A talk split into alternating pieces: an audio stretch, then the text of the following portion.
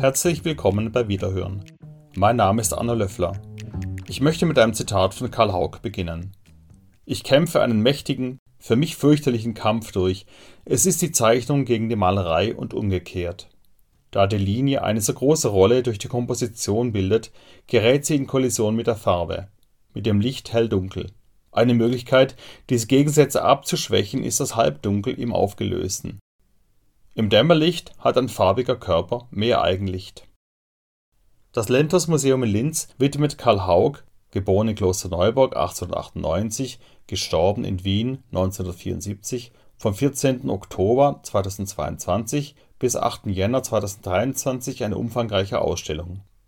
Ich habe dem Kunsthistoriker und Kurator Hannes Etzelsdorfer, Mitautor des Linzer Haug-Katalogs, einige Fragen gestellt und aus Hannes Etzelsdorfers Antworten eine kleine Podcast-Reihe gestaltet. Warum ging denn der Haug nach dem Studium nochmal nach, nach Linz zurück? Also äh, man, man stellt sich ja vor, in Wien war unheimlich viel los, Linz vielleicht doch eher provinziell, oder ist das völlig verkehrt? Äh, nein, das ist gar nicht verkehrt und bringt eigentlich sogar das Phänomen auf den Punkt. Warum geht man denn in die Provinz, wenn man talentiert ist? Man erspart sich etwas ganz Unangenehmes, diese permanenten Wettstreit. Man ist ja permanent also mit der Elite konfrontiert. Also in Wien sind zu diesem Zeitpunkt auch doch sehr viele namhafte Kräfte am Werk, die im Diskurs einerseits versuchen, sich an die klassische Moderne anzuhängen, auf der anderen Seite ihren sehr persönlichen Stil weiterzuentwickeln. Und äh, da ist er stilistisch und künstlerisch viel mehr im Zugzwang, als wenn er unter Anführungszeichen in der Provinz tätig ist. Mhm.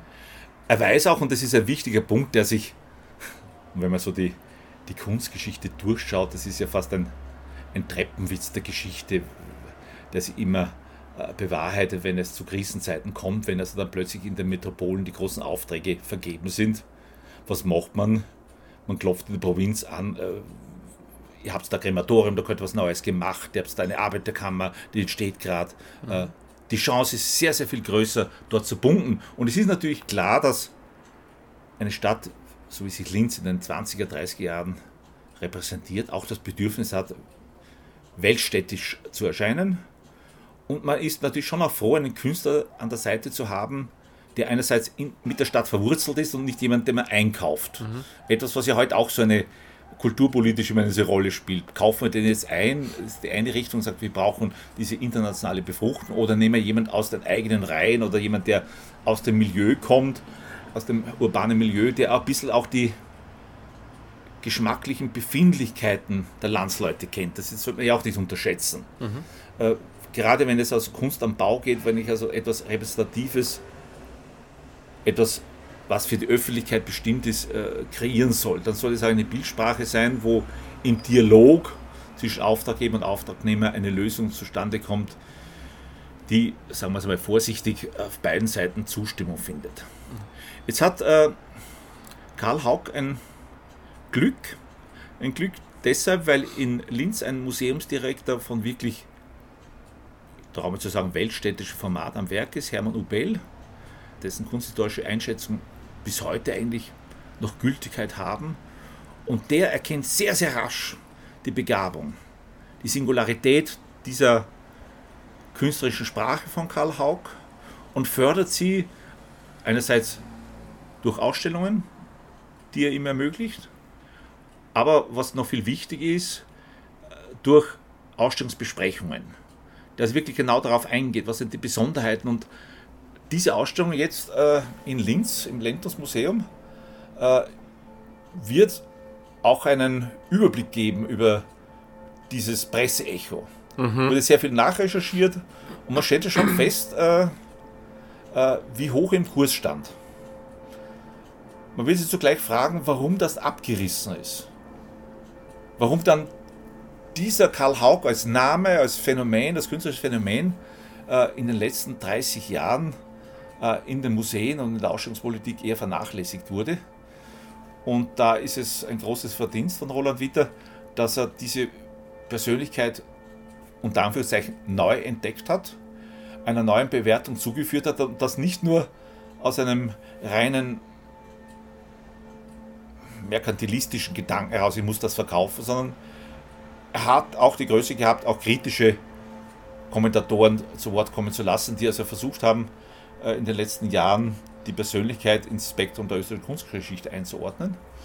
Und das ist vielleicht auch der Grund, warum es dann Linz auch wiederum schwierig ist zu punkten, wenn man nicht gerade die Gnade des Museumsdirektors hat. Mhm. Das wissen wir vielen Künstlern der letzten 20 Jahre oder würde sogar 50 Jahre sagen. Aber mit Hermann Ubel hat er in den 20er, 30er Jahren jemand an der Seite gehabt, der sehr minutiös die Besonderheiten seines Stils, seiner Sprache herausgefiltert hat. Jetzt, äh, wenn man sich das Spektrum seiner Arbeiten anschaut, der, der motivischen Auseinandersetzung, dann gibt es schon einige äh, Schwerpunkte, Schwerpunkte, die wir natürlich bei anderen Künstlern auch kennen, die aber bei ihm so eine Art von, ja, wie eine Art Lackmuslösung immer dazu führen, dass er den Stil selbst oder die Stilsprache für sich klärt, dass er, dass er äh, sich überlegt, wie weit kann ich mich diesem Vorbild annähern, wie weit kann ich gehen mit dieser Formzertrümmerung, etwas, was ja beim Publikum in Linz auch nicht immer angekommen ist, mhm. etwas, was wir als Phänomen ja durch die ganze Kunstgeschichte kennen. Und äh, er hat sich immer diesen, diese Zweigleisigkeit, um nicht zu sagen Dreigleisigkeit, bewahrt einerseits ein sehr, eine sehr experimentelle Dimension, die also bei seinen Landschaften, wo er also wirklich Farbglitterungen äh, bevorzugt, wo er dieses südliche Licht einfängt äh, und dann Genre-Szenen einbaut, die aber nicht Beobachtung des Banalen sind, die es auch wieder transponiert in eine Allgemeingültigkeit. Was natürlich auch zur Folge hat, dass dann äh, manche Motive fast erstarrt wirken etwas Statuarisches haben, wie, wie eine Plastik bei manchen Dingen. Und das wirft ein Licht, das in der Ausstellung ja so nicht berücksichtigt wird, nämlich der Bildhauer Karl Haug, der auch war, der sich auch mit plastischer Arbeit beschäftigt hat. Aber man hat schon sehr früh in den 20 Jahren gesagt, ja, ja, er macht Skulpturen. Aber die Malerei, das ist, das mhm. ist sein Metier. Mhm. Mhm. Aber wir kennen das in der Kunstgeschichte ja, dass es immer so etwas wie Fehleinschätzungen gibt, aber er hat das selber auch sehr rasch erkannt dass er in der Malerei am besten aufgehoben ist. Äh, was sind seine Stärken? Auch das wird man sich fragen müssen und mhm. wird diese Ausstellung auch, die Andreas Strohhammer wirklich äh, sehr schön konzipiert hat, gemeinsam mit Roland Witter, sehr schön zeigen, weil einerseits die Hauptthemen, an denen sich Karl auch abgearbeitet hat, in einer großen Bandbreite gezeigt werden. Also die Porträts. Also ich glaube, da wird man heute noch staunen, was da alles bei Karl Haug möglich war, der so in einer fast niederländischen Feinmalerei in der neuen Sachlichkeit Porträts äh, entwickelt, äh, die zeitlos gültig sind, äh, wo er eine Durchdringung erreicht, eine Durchdringung, eine psychologische Durchdringung, die ihn, ja, wenn man da jetzt einen Vergleich äh, hernehmen vielleicht am vielleicht mit, mit manchen Porträts von, von Oskar Kokoschka, wenn auch in einer ganz anderen Manier, wohl auch mit Egon Schiele in Verbindung bringt, der aber gleichzeitig dann sofort wieder den Schalter umdreht und ganz expressionistisch vorgehen kann und, und dann solche, Porträts dann in Farbflächen zerlegt und, und damit auch zeigt, äh, wie sehr doch auch von der Moderne, von der klassischen Moderne auch inspiriert ist. Das ist ja ein Phänomen, dass, dass viele Künstler in Oberösterreich auszeichnet, dass sie immer so mal austesten, wie kann ich das für mich übernehmen, was kann ich davon, was ist für mich da wertvoll. Und es entsteht dann immer so ein, ich würde fast sagen, so eine Kulanzlösung. So, ja, das, das verstehe ich, diese kubistische Struktur kann ich übernehmen, aber ich muss gegenständig bleiben, damit ich also hier auch etwas erzählen kann. Mhm. Nur bei Karl Haug, wenn man jetzt das Erzählerische bei Karl Haug äh, fokussiert, wird man feststellen, äh, dass ihm dieses Erzählen nicht vordergründig wichtig war. Also im Sinne von Details etc. Das, das äh, kenne ich bei ihm kaum. Vielleicht am ehesten bei äh, seinen Porträts, wo er dann kleine Accessoires, äh, äh sei es Blumenstücke oder sonstige Dinge einpflicht, wo er sich auch dort abarbeitet. Aber sonst ist das Erzählerische eher zweitrangig. Ja, wenn man vielleicht dann diese, diese sozialen Studien von Arbeitslosen und, und, und von Arbeitern anschaut, dann geht es immer dort auch nicht so sehr ums Erzählen, sondern um einen appellativen Charakter. Das heißt, es ist fast im besten Sinne fast Plakatkunst. Es hat so was und das liegt in der Zeit natürlich der 30er Jahre, etwas fast Demagogisches, ein Aufrütteln, wo also das Schicksal des einzelnen Arbeiters stellvertretend ist für eine ganze Misere, die sich dort in dieser Zeit äh, abzeichnet und, und er kommentiert das mit sehr beeindruckenden äh, Gemälden und es gibt natürlich auch dieser Zyklus in der Arbeiterkammer in Linz die Möglichkeit, in einem großen Tableau äh, die verschiedenen Zugänge zum Thema Arbeit äh, zu thematisieren. Und, und da wird das sehr,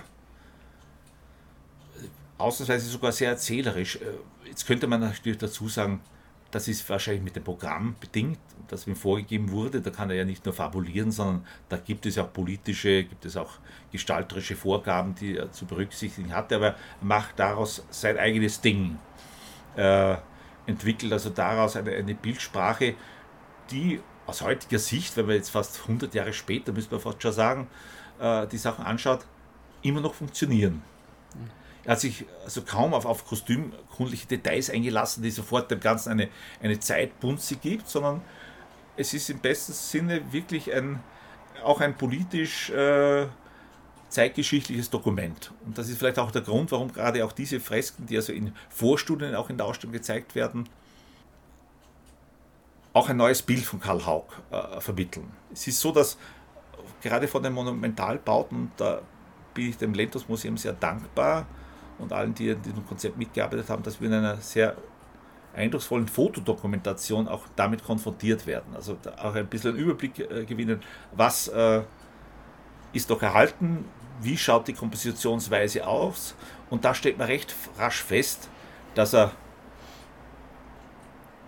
ein stupendes Auge für Komposition hat. Also das ist, man hat selten das Gefühl, dass irgendwas nicht austariert sei, äh, dass es da Ungle Ungleichgewicht im, im, im Aufbau gibt, sondern das ist immer gleich aus, es ist ein Guss, es ist immer ein kompositorischer Guss, der fasziniert und, und der sich ja durchzieht bis zu seinen Landschaften. Man hat ja manchmal das Gefühl, bei den Landschaften, er hätte das auch durchkomponiert unter Vernachlässigung des Topografischen. Ich habe aber dann einige Stadtlandschaften angeschaut und es ist spannend zu sehen, wie er dann Gesehenes und topografisch bedingtes auch in seine Bildsprache umsetzt und daraus was Neues macht. Und man erkennt trotzdem die Stadtansicht sofort wieder. Also das, das ist eine Meisterschaft, die auch natürlich mit dem Expressionismus zusammenhängt. Wir erinnern uns an, an Egon Schiedes äh, Grumauer Landschaften, der dann oft selber dazu komponiert. Man hat aber nie das Gefühl, dass es dazu komponiert. Man hat immer das Gefühl, dass, dass man, ja, man, sieht ja manchmal Leute, die dann in Grummer schauen, wo, wo, ist das Motiv, wo ist die Dachlage. Nein, nein, da, da wurden Dinge äh, zu einer kompositorischen Gesamtheit geführt und das ist etwas, was Karl Haug sehr gut versteht. Vielen Dank fürs Zuhören. Der Katalog Karl Haug 1898 bis 1974 des Lenters Kunstmuseums Linz erscheint in der Art-Edition des Verlags Bibliothek der Provinz. Damit darf ich mich auch schon wieder von Ihnen verabschieden. Auf Wiederhören!